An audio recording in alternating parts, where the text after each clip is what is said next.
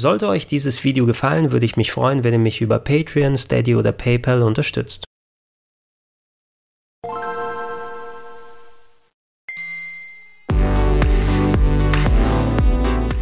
Schönen guten Tag und herzlich willkommen zu Gregor testet Polymega, die All-in-One-Lösung für CD-basierte Retro-Konsolen in einem Gerät.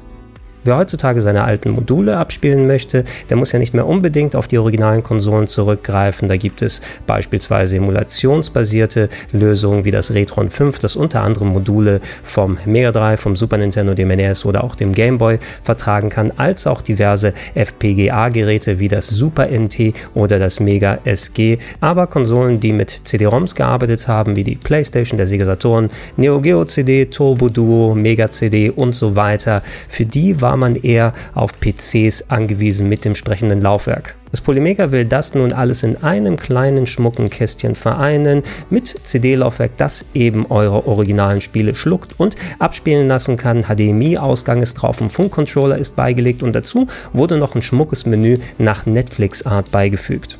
Nach etlichen Verschiebungen soll jetzt das Polymega gegen Ende Februar 2021 zumindest für die Vorbesteller rausgegeben werden. An dieser Stelle ein großer Dank mal wieder an worldwidedistribution.de, die mir als offizieller deutscher Vertrieb ein Vorabgerät zur Verfügung gestellt haben, um es euch hier mal zu zeigen.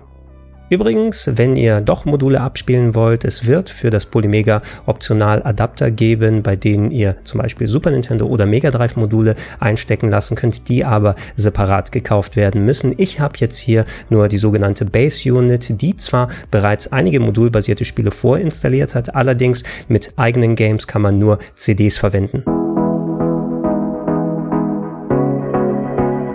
Öffnet ihr nun die Verpackung, dann findet ihr allen voran natürlich das Polymega selbst in seinem schwarzen Plastikgehäuse.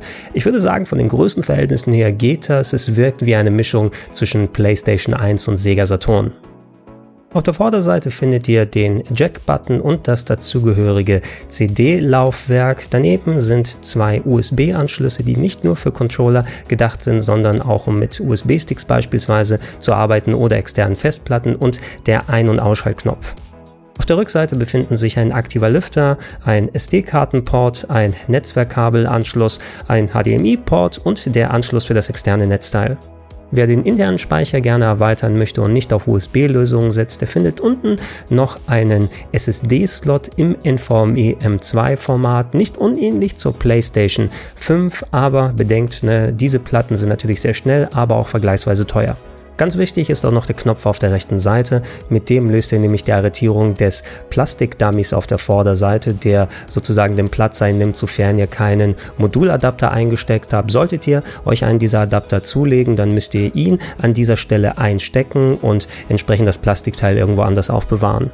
Ansonsten wurde noch ein eigener Polymega-Controller beigefügt, der so ein bisschen vom Design her an die DualShock-Geräte erinnert. Er hat zwar kein Touchpad in der Mitte, aber dafür sind Positionierung der Knöpfe, dem Steuerkreuz, den Analogsticks und auch den L2 und R2-Triggern wie bei den DualShock-Pads. Aufgeladen wird er über ein USB-Mikrokabel und angeschlossen an die Konsole mit einem entsprechenden USB-Adapter. Ich habe ihn ausprobiert mit den Spielen und fand, der ist schon ganz okay. Er liegt nicht ganz so gut wie wie der DualShock in der Hand und das Steuerkreuz könnte ein kleines bisschen präziser sein. Allerdings, was äh, ich auch herausgefunden habe, ist es, dass man nicht unbedingt diesen Controller benutzen muss, sondern ich habe auch beispielsweise meinen 8-Bit Bluetooth Adapter an den USB-Port angeschlossen und schon konnte ich mit einem PlayStation 4 Pad spielen, das auf X-Input gestellt war und das wurde dort auch als Polymega Controller erkannt. Also habt ihr verschiedene Möglichkeiten offen und müsst nicht unbedingt mit diesem Controller zocken.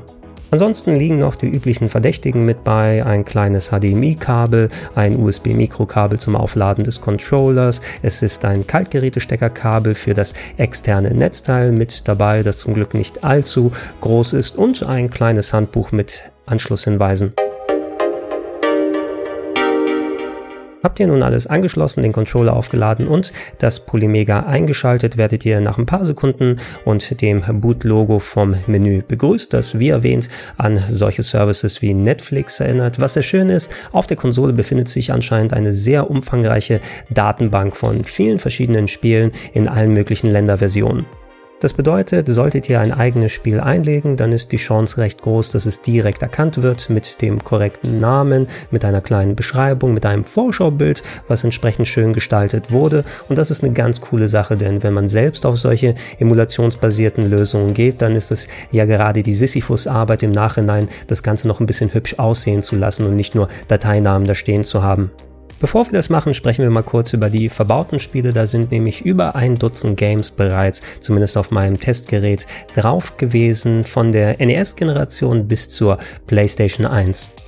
Die Auswahl der Spiele, die bereits vorinstalliert sind, ist ein bisschen kreuz und quer über alle Genres verteilt. Die Leute hinter dem Polymega haben sich wahrscheinlich die Rechte bei verschiedenen Spieleherstellern direkt eingekauft und konnten deren Games jetzt im Paket hier mit drauf tun, beispielsweise von solchen Firmen wie Beam Software oder auch Masaya Games. Äh, wiederum auf dem NES sind beispielsweise etliche NES-Maker-Titel drauf, die erst vor einigen Jahren gemacht wurden. Dazu sind auch ein paar Doppelungen vorhanden. Manche Spiele wie beispielsweise Double Dungeons auf der PC Engine oder Motor Roader sind sowohl in der japanischen als auch in der westlichen Version mit verbaut und äh, man kommt schon ein bisschen über die Runden mit den Games, die da sind. Da sind auch ein paar nette Sachen mit dabei. Allerdings kommt es eher darauf an, was ihr der Konsole beifügen könnt. Wollt ihr nun eine eigene CD reinpacken, dann achtet darauf, dass ihr sie auch tief genug in den Slot reinsteckt. Erst dann greift nämlich der Mechanismus. Dann dauert es einige Sekunden und zumindest in den Fällen, die ich hier probiert habe, wurden die CDs auch alle erkannt und gleich im Menü mit den korrekten Namen als auch Bildern angezeigt. Hier habt ihr nun entweder die Gelegenheit, das Spiel zu installieren, entweder auf den intern verbauten Speicher mit knapp 10 GB Gesamtgröße, wobei schon ein Teil eben durch die bereits installierten Spiele belegt ist. Alternativ könnt ihr auch ein externes Laufwerk anschließen. Ich hatte beispielsweise einen USB-Stick äh, mit dran, der mir auch dann als Installationsort angeboten wurde. Das Format, in dem die Games gespeichert werden, sind nicht gängige ISOs anscheinend, sondern haben eine ganz eigene Benamung auf dem Stick mit drauf also eine offizielle Möglichkeit mit CD-Images zu arbeiten oder eigene ROMs draufzupacken, gibt es laut Polymega nicht. Ist natürlich nicht ausgeschlossen, dass man aber dennoch irgendwann mal die Möglichkeit haben wird oder von anderen Polymega-Konsolen hergestellte Images entsprechend zu benutzen. Andererseits könnt ihr natürlich die Spiele auch direkt von CD starten. Hier kommt aber der meines Erachtens einzige richtige Wermutstropfen des Polymegas zum Tragen, nämlich das durchaus laute Laufwerk.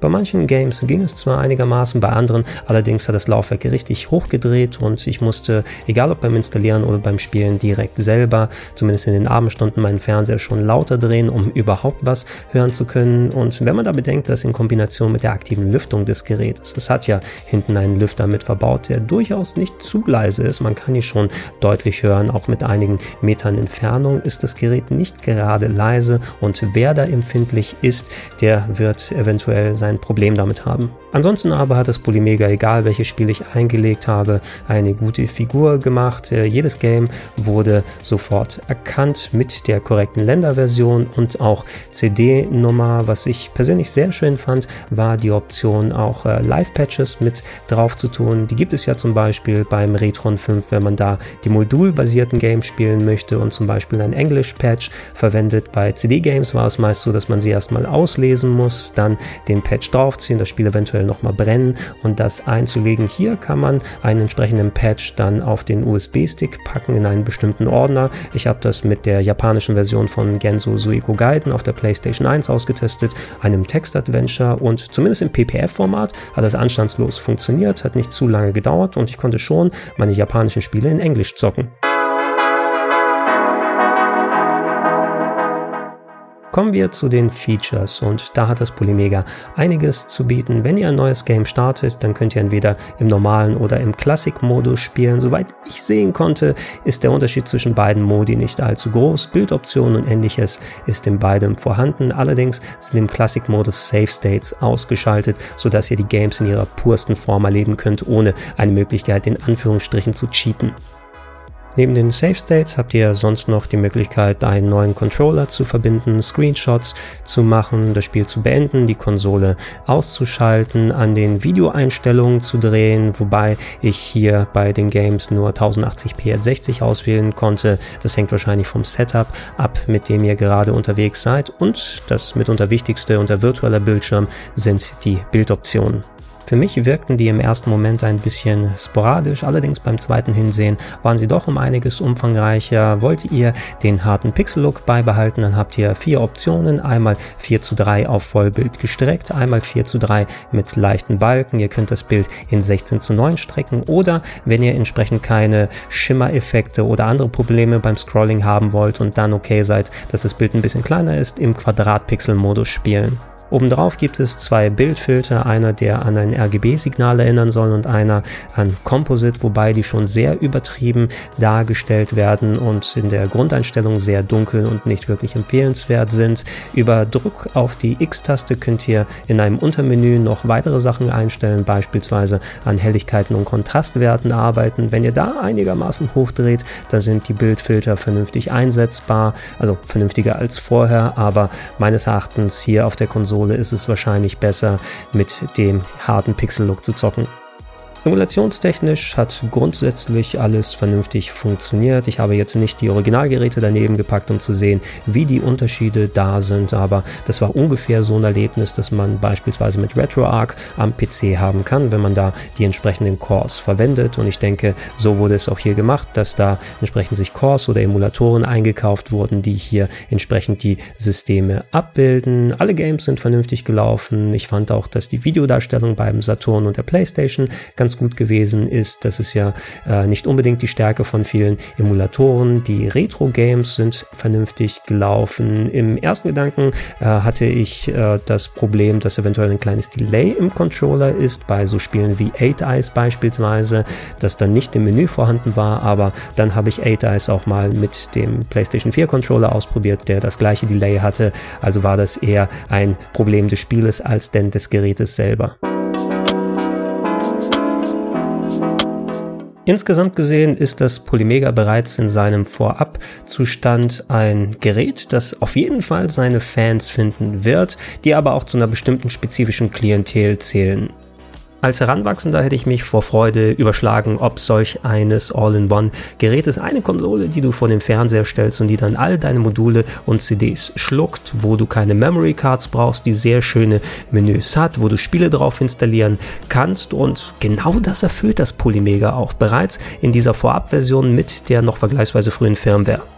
Ich hatte zwar eine Handvoll kleiner Problemchen, wie beispielsweise, dass ich das WLAN-Passwort mehrfach eintippen musste oder dass eines der Spiele beim zweiten Mal nicht mehr so richtig starten wollte, nachdem ich bestimmte Einstellungen gemacht habe. Allerdings, das können auch Kinderkrankheiten sein und ansonsten habe ich einige Stunden gespielt und mehrere Dutzend Spiele ausprobiert, eigene als auch die vorinstallierte und da hat keines richtig Scherereien gemacht. Es kann natürlich anders aussehen, wenn man den richtigen Hardcore-Test macht und äh, hunderte, nicht sogar tausende von Spielen austesten möchte. Aber da kann ich mir auch vorstellen, dadurch, dass es Firmware-Updates über das Internet gibt, dass daran gearbeitet wird. Und es soll ja auch laut den Entwicklern noch ein Online-Store kommen. Also wenn ihr nicht die Möglichkeit habt, über die eigenen Module mit den Adaptern oder den CDs die Spiele selber zu installieren, dass ihr euch wahrscheinlich mit neuen Lizenzen auch Games kaufen könnt. Und das ist ja auch schon mal was. Als jemand aber, der heutzutage beispielsweise seine Gamesammlung größtenteils digitalisiert hat und entweder mit dem Raspberry Pi abspielt oder über RetroArch am PC, was natürlich auch Emulationslösungen sind, aber die sind ja nicht so weit entfernt von dem, was das Polymega hier macht. Man muss sich natürlich selber darum kümmern, dass die vernünftig in Menüs drin sind und wie das mit den Namen ausschaut. Da nimmt einem das Polymega einiges ab. Allerdings muss man es sich meines Erachtens schon zwei oder dreimal überlegen, wenn man schon versorgt ist sozusagen, ob das Polymega auch sinnig in sein Setup passt. Die aktuellen Preise sind auch vergleichsweise hoch, denn mit knapp 500 Euro beim offiziellen deutschen Vertrieb muss man schauen, ob man diese Ausgabe tätigen möchte und die einzelnen Module, äh, Adapter kosten ja auch in Richtung 100 Euro, einzelne Controller, die man zusätzlich noch kaufen kann, um das authentischere Erlebnis zu kaufen, kommen da ebenfalls mit drauf und wenn man das komplette Paket haben will, dann wird man schon einiges an Geld loswerden. Ansonsten soll es das erstmal vom Polymega hier gewesen sein. Gegebenenfalls, wenn die finale Version da ist und äh, ich dann doch ein Gerät hier stehen haben sollte, dann werde ich euch über etwaige Updates informieren. Bis dahin könnt ihr euch aber gerne in den Comments austauschen, ein paar Fragen stellen, gegebenenfalls auch selber sagen, ob ihr euch ein Polymega vorbestellt habt oder ob es überhaupt was für euch ist. Und bleibt auch gerne auf rpgheaven.de hier drauf, um euch weitere Videos anzugucken. Podcasts, wenn es passt, kommen natürlich auch auf plauschangriff.de oder in den Gedankensprung-Feeds und vergesst nicht, äh, wenn ihr das noch nicht macht, ich würde mich sehr darüber freuen, über eine kleine monatliche Unterstützung, unter anderem auf patreon.com slash rpgheaven, auf steadyhaku.com slash rpgheaven oder gerne auch direkt unter paypal.me slash Vielen Dank und tschüss.